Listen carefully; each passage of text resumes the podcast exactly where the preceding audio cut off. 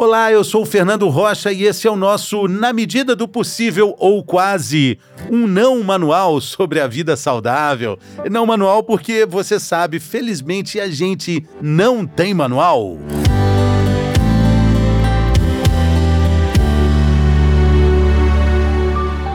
Dieta anti-inflamatória. Desinflamar. Esse verbo tá na moda nos consultórios, nas redes sociais, pelos Instagrams do mundo. Mas inflamar e desinflamar também é uma reação importante do nosso organismo. No episódio dessa semana, a gente vai entender mais sobre esse assunto com a nutricionista Maria Paula Mileipe. Como vai, minha querida? Tudo bem? Que alegria te receber por aqui. Eu que estou super feliz com o convite, vou muito bem e estou muito feliz da gente poder discutir um assunto que é tão polêmico e tão vasto. Acho que vai ser muito interessante a nossa conversa. Bom, vamos lá então. É, é, é, polêmico porque talvez existam relações e reações positivas quando a gente fala entre inflamação e imunidade, por exemplo, Maria Paula? Sim, na verdade, a inflamação, o processo inflamatório, ele acontece e ele é fundamental para o nosso corpo para fazer a defesa do organismo como um todo. O grande problema é que hoje, com o aumento do peso, a gente vive, as pessoas vivenciam, na verdade, um processo inflamatório de baixo grau, mas de grande extensão. E é aí que mora o grande perigo que a gente precisa ter muita atenção e usar da alimentação para favorecer esse processo, diminuir a inflamação e melhorar a condição clínica no geral do paciente. A, a, a, inflamação de baixo grau é que é o problema, então, né? A, baixo, a inflamação de baixo grau, ela está mais relacionada com a obesidade, com a, a inflamação das células. Exatamente isso. Essa inflamação de baixo grau e de grande extensão, ela está muito presente nas pessoas que tem obesidade. E é isso que traz da obesidade parte da doença. É isso que, por exemplo, sobrecarrega os rins, fígado, pâncreas, para, por exemplo, a, insulina não agir da forma com que ela tem que agir. É aí que está o grande perigo e que a gente tem que tentar frear esse processo. E esse processo a gente freia na perda de peso e na melhor qualidade da alimentação. Sim, porque é, é muito polêmico, porque assim, a gente tem muitos relatos na, na internet de uma chamada, né? Tô fazendo aspas imensas aqui, uma dieta anti-inflamatória. Aí a pessoa fala: "Pô, minha dieta anti-inflamatória não tem não tem gordura, não tem principalmente açúcar, não tem leite, não tem glúten e melhorou demais, meu organismo funcionou, que é uma beleza, tá tudo bem, emagreci também". OK, mas açúcar e gordura não é para consumir mesmo, né? E vai melhorar de qualquer jeito, né, Maria Paula? Exatamente isso, né? A gente não tá fazendo, não tá inventando a roda quando diminui a quantidade de açúcar e gordura, que são dois ingredientes que estão presentes nos alimentos ultraprocessados. Então, quando a gente para de cozinhar, abre mais pacote, deixa de descascar legumes, verduras e frutas, aí que está o perigo. Quanto ao leite e ao glúten, há grandes discussões mas hoje o que a ciência nos mostra, o, os estudos científicos nos norteiam a que não há um processo inflamatório ligado ao consumo de leite nem ao consumo de glúten, desde que a pessoa não tenha as doenças, né? Não sejam de verdade intolerantes a qualquer um desses dois. Grande problema tá quando a gente começa a comer em excesso coisas que não são naturais. Aí sim a gente tem problema. Ah, sim. Então, assim, o, o, processo inflamatório, a gente dá uma topada na, na quina da cama, o dedo inflama, bate o martelo no dedão, o dedo inflama também. Esse inflamar e desinflamar é uma atividade comum da nossa imunidade. Isso faz parte, é, é saudável que isso aconteça, né? Sem dúvida, isso é saudável e natural. É natural esse processo de inflamar, é natural a gente ter migração de macrófagos para aquele local ali, por isso que fica vermelho, por isso que tem aquela sensação da dor de latejar, isso é completamente natural do organismo. O que não é natural é quando essa inflamação se torna crônica principalmente quando de forma sistêmica, que é no caso do excesso de peso. Que ela é parecida com essa inflamação que você citou, mas ela vai ser mais próxima de uma inflamação como uma inflamação generalizada na sepsemia, por exemplo, porque vai acometer todos os órgãos do corpo. Só que na sepsia é num grau muito alto, tá muito grave. E na obesidade, no sobrepeso, no descontrole da glicemia, tá em baixo grau, mas tá no corpo como um todo como corpo tentando se defender. Agora, você fala dessa polêmica, né? Um termo, a gente abriu o episódio dizendo, né, que é, desinflamar é um, é um verbo que está na moda nos consultórios, nas redes sociais. É, é, onde é que entra a confusão com relação a isso? Onde é que as pessoas se perdem quando começam a falar de dieta anti-inflamatória? Eu acredito, Fernando, que as pessoas se perdem quando elas colocam num único alimento um poder maior do que aquele alimento pode ter todos os alimentos naturais, eles têm benefícios para o organismo. Não dá para a gente nomear apenas um como o grande anti-inflamatório corporal. Na verdade, o processo de desinflamar, ele vai contar com a psicologia, para você ter um, um equilíbrio para conseguir fazer boas escolhas alimentares. Vamos passar pela atividade física para ajudar a queimar essa caloria que está em excesso e na nutrição, na escolha dos melhores alimentos. Agora, quando a gente fala da inflamação e a relação entre inflamação e doenças crônicas também, a gente pode colocar na lista aí, além da obesidade, a fibromialgia, artrite reumatoide, uma lista imensa de doenças ligadas a essa inflamação do organismo, né, Maria Paula? Sem dúvida. Todas elas estão vinculadas com isso, né? A gente tem doenças autoimunes, por exemplo, lúpulos, também que tem uma ligação com esse processo inflamatório porque ela vai, vai é, é, algo sistêmico que o corpo precisa responder aquilo. Por exemplo, na fibromialgia, faz uma inflamação às vezes momentânea dos músculos das costas, porque faz aquela tensão. E daí, na nutrição, a gente pode lançar a mão, por exemplo, de chás claros que tem o poder de relaxar e tem toda aquela ligação emocional do chá da vovó para poder ajudar no processo. Não quer dizer que ele vai curar, mas ele é um bom adjuvante junto com os outros, todos os outros tratamentos toda uma terapia, né?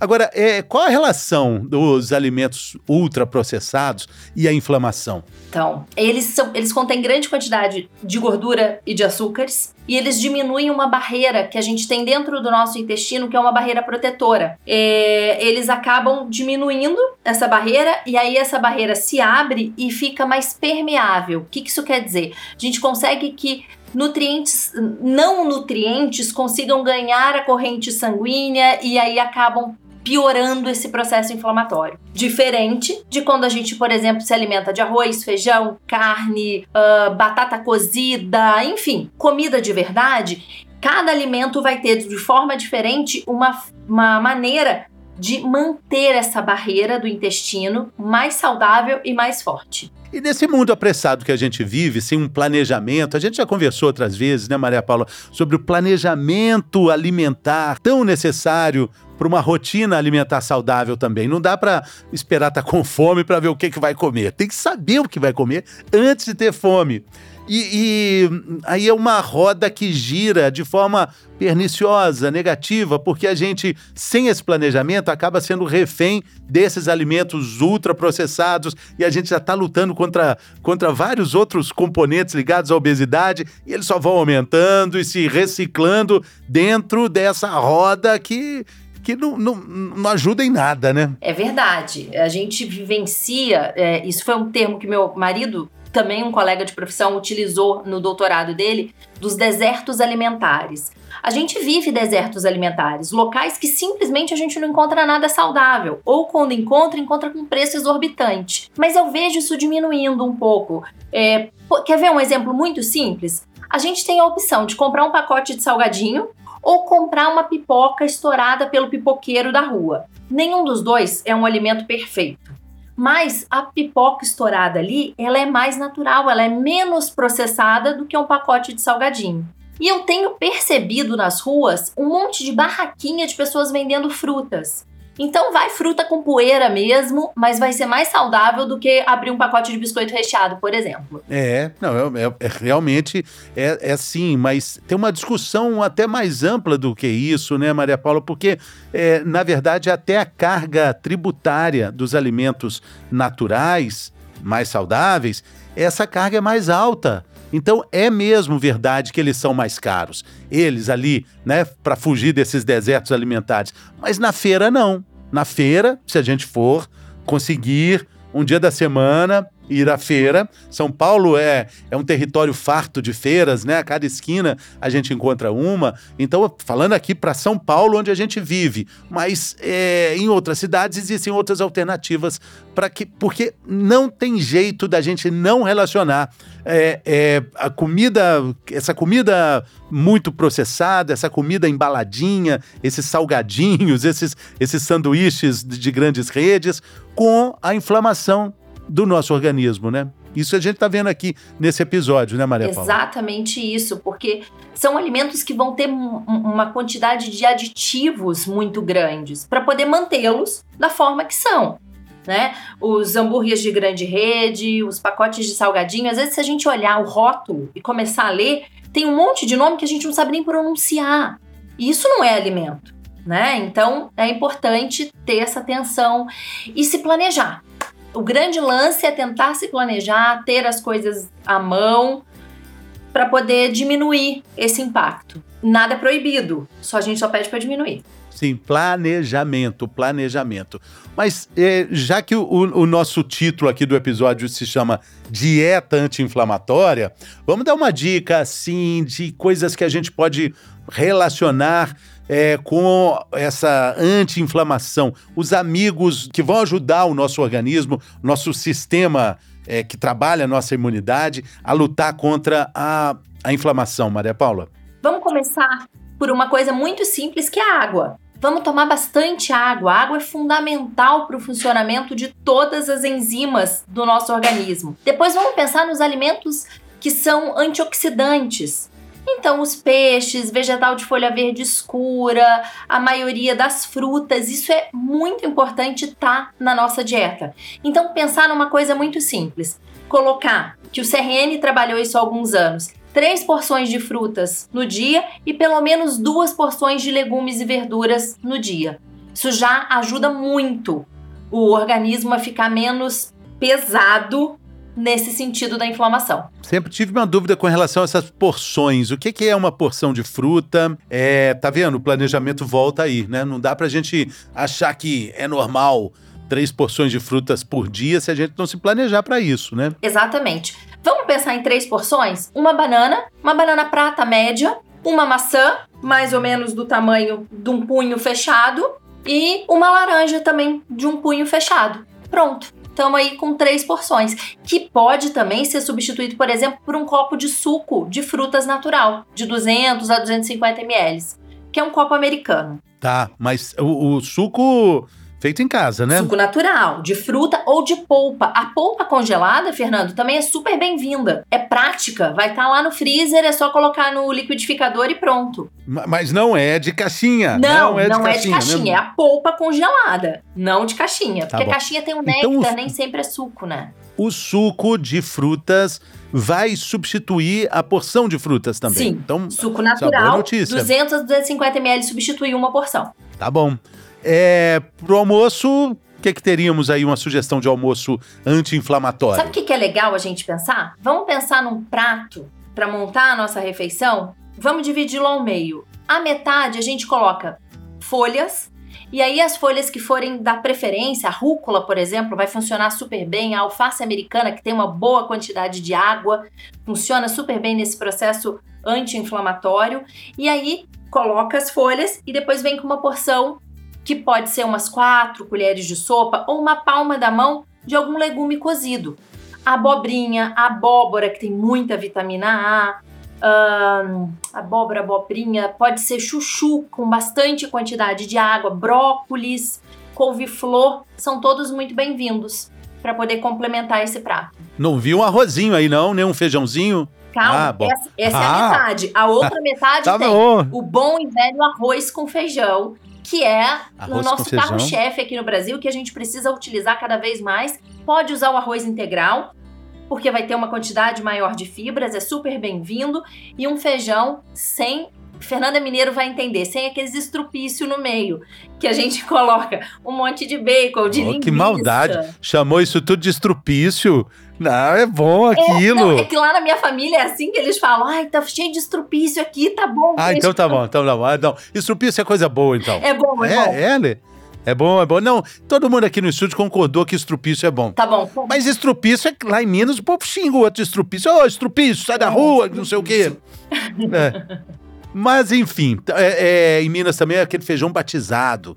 Feijão batizado com paio, com a linguiçinha. Então, que você está recomendando é, é um feijão, um feijão é, é, é, que não é Que batizado. não seja né? Um batizado. feijão pagão. Exatamente. Chamado feijão pagão. E Feijão, pagão, É. exatamente. Aquele feijão novinho, pagão, que ainda não foi Sim. pra igreja, tem que ser ele. O que- a gente bom. pode batizá-lo de um jeito diferente também. Dá pra batizar, por exemplo, com abóbora. Quando ele já estiver quase pronto, já temperado, colocar uns pedaços de abóbora ali dentro, porque vai fazer com que engrosse o caldo e é mais uma fonte de vitamina e de fibra que a gente tá colocando ali no feijão. Deixando aquele feijão sarado agora. Uma carninha? Pode uma carne magra. O peito, a carne de peito bovina é bem-vinda ali. Sim, interessante. É, é muito, muito também curioso a gente voltar a essa questão do planejamento, porque olha só, estamos falando de uma dieta inflamatória, uma recomendação para a gente ter um contato melhor com comidas mais naturais. Isso inevitavelmente requer mais tempo. Não estamos nem falando de dinheiro, mas estamos falando de algo que também vale muito dinheiro, que é o tempo. Fazer feijão, é, é, pesquisas recentes mostram que o feijão parou de ser consumido como era alguns anos atrás, porque ele precisa de uma demanda, tem que deixar de molho, né, Maria Uhum. Paula? Para tirar o- aqueles efeitos de gases do Isso. feijão, e né? Dá mais tempo. Dá mais tempo para cozinhar, precisa de mais tempo. Então, de novo, é, o seguinte: é preciso tirar um tempo para cuidar desse alimento, né? Sim. A gente não, não- a gente não pode falar em, em vida saudável, em alimentação saudável, sem, sem tirar um tempo para cuidar disso, né? É, na verdade, essa grande transição nutricional que a gente vivenciou nos últimos anos e ainda vem vivenciando, ela está intimamente ligada com essa mudança do perfil, em especial das mulheres, de ir para o mercado de trabalho e não estar mais em casa cuidando do marido, dos filhos. Diminuiu o tempo dela de produção de comida e aí ganhou. Os congelados, por exemplo, ganharam um espaço muito grande. Mas há possibilidades da gente facilitar o processo. Por exemplo, deixa o feijão de molho de um dia para o outro. No dia seguinte, quando for cozinhá-lo, ele vai cozinhar mais rápido na panela de pressão. Vai ser mais rápido o processo. Ou vamos usar das técnicas de congelamento. Congelamento é super bem-vindo porque ele vai estagnar ali, ó, parar daquele jeitinho que o nutriente tá e a gente vai reencontrar o nutriente depois que ele for reconstituído. Então vale a pena. Boa. Dá para congelar tudo? Batata não dá. Batata não dá. As coisas que tem muito amido, por exemplo, não dá pra fazer um creme branco, tá? Um bechamel, por exemplo, que tem amido do- da farinha pra congelar. De fato, não dá. Mas dá pra, por exemplo, a batata, ao invés da gente fazer uma batata frita convencional, vamos fazer uma batata rústica. Lava muito bem, corta ela em quatro, coloca no forno com sal grosso e alecrim. Colocou no forno, você já pode fazer uma outra atividade que o forno vai estar dando conta da, daquilo ali. Enquanto isso, o feijão tá cozinhando. Arroz também não dá para Dá congelar? pra congelar. Arroz dá. Você falou do amido, arroz tem amido também, é que né? ele tá de uma forma diferenciada. Ele não tá completamente liberado. Pra poder ficar ainda melhor, dá pra. Sabe quando a gente torra o arroz primeiro? Dá pra congelá-lo naquela fase e só depois utilizar para acrescentando água. Funciona super bem também. Esse congelamento é em, em porções que vão ser usadas a cada dia, Sim, né? Sim. Dentro, dentro da demanda da casa, né? De cada um, Da né? família, sim. Ser. Dá pra fazer tranquilamente. da- da Sabe família. uma outra coisa que dá pra fazer? Pega o alho, cebola, faz aquele temperão de alho que a gente fazia antigamente e vai colocar naqueles saquinhos tipo ziplock, bem achatadinho. Depois você vem com uma faca marcando pedacinho por pedacinho que ele vai ser congelado em cubinhos. Aí você só tira aquele cubinho pra utilizar naquela hora. Pronto, Aí parte aquilo lá, já sai, já sai pronto. já sai pronto. É. Planejamento, planejamento. Né? Planejamento, né? sempre, é. tem que ter. Para ter um, uma alimentação mais saudável, a gente acaba tendo, e, e isso tudo acaba economizando de algum jeito. Porque acaba sendo mais barato comer dessa forma do que pedir claro. toda vez comida. Não, é muito caro, é muito. Ele pede e vem a comida com um percentual de gordura mais elevado, enfim. Agora, é, é curioso, porque nós estamos falando de uh, inflamação né, do organismo, das células, principalmente essa mais, mais grave, que é a inflamação de baixo grau, relacionada à obesidade. E, e aí nós estamos falando que essa alimentação saudável pode também colaborar bastante para diminuir essa, essa inflamação. Mas nós estamos falando também na, na, de um tratamento de fibromialgia, um tratamento de artrite, artrite reumatoide, é, lúpulos, muitas doenças, né, Maria Paula? Muitas doenças, muitas. Uh, quer ver um exemplo que não está somente ligado com doença? Atletas de alto nível, eles também têm muita inflamação porque se lesionam sempre. E ter uma alimentação mais saudável é fundamental para que eles consigam se recuperar mais rápido. No caso dessas outras doenças, em especial a obesidade, a perda de peso. E não precisa ser muito, não. De 5 a 10% do excesso de peso já faz muita diferença para poder melhorar o corpo como um todo. Então, a ideia não é que a gente coloque todo mundo no padrão do filme da Barbie que tá todo mundo vendo agora, mas é que melhore a sua, é que encontre a sua melhor versão. Muito bem, é isso aí, encontre a sua melhor versão. Não é à toa que o título desse episódio, desse podcast, né, é na medida do possível. Encontre a sua medida do possível e ainda tem um, um alívio, ou quase, em parênteses, ou quase. Se não for a sua medida, pelo menos perto da sua medida do possível, já é algo maravilhoso, né, Maria Paula? Exatamente. Muito isso. obrigado. Muito obrigado pela sua generosidade, pela sua participação aqui. Valeu demais. Muito obrigada a você, Boa sorte. Fernanda, toda a equipe. É, eu sou muito fã do teu trabalho, adoro obrigado, teu jeito querida. descontraído, feliz, essa energia para cima de como você fala de saúde. Deixa a saúde leve, muito obrigado. como ela tem que ser. É, como tem que ser, como deveria ser, né? Muito obrigado, valeu. Muito obrigado também pela sua companhia. Obrigado por compartilhar esse episódio aí com as pessoas que você sabe que vão se beneficiar dessas informações úteis sobre saúde e qualidade de vida. Até a próxima, valeu!